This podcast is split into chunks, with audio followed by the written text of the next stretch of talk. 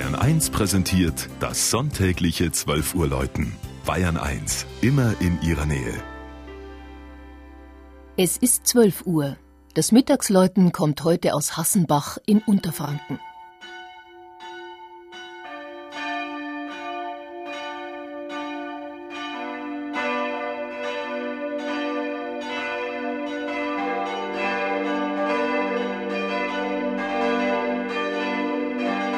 In Hassenbach begeht man dieser Tage ein zwar noch kleines, für das knapp 500 Einwohnerdorf im Landkreis Bad Kissingen aber denkwürdiges Jubiläum.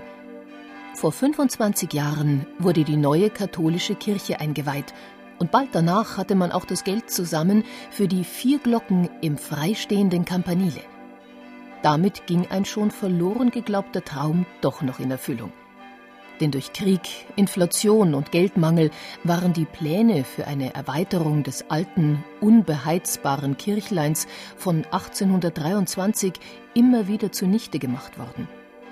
Und so zeugte es mit seinen feuchten Mauern und gerade einmal 70 Sitzplätzen noch bis in die 1980er Jahre von den entbehrungsreichen Zeiten, in denen Hassenbach, wie viele andere Dörfer in der Rhön, allein vom Ertrag kärglicher Felder, Waldarbeit und ärmlicher Viehhaltung leben musste.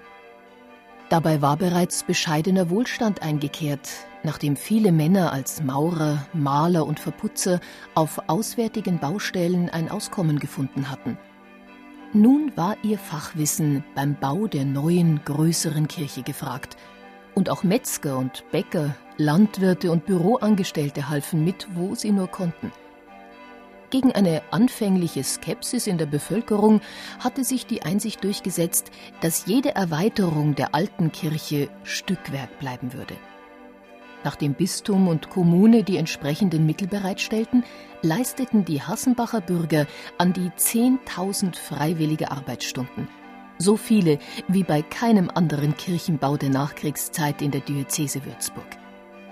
Mit ihrem markanten, zeltähnlich heruntergezogenen Ziegeldach steht die Kirche für eine beispiellose Gemeinschaftsleistung. Aus dem alten, als Denkmal erhaltenen Gotteshaus stammt ihr größter Schatz. Eine Pietà aus der Werkstatt des berühmten Würzburger Bildschnitzers Tilman Riemenschneider.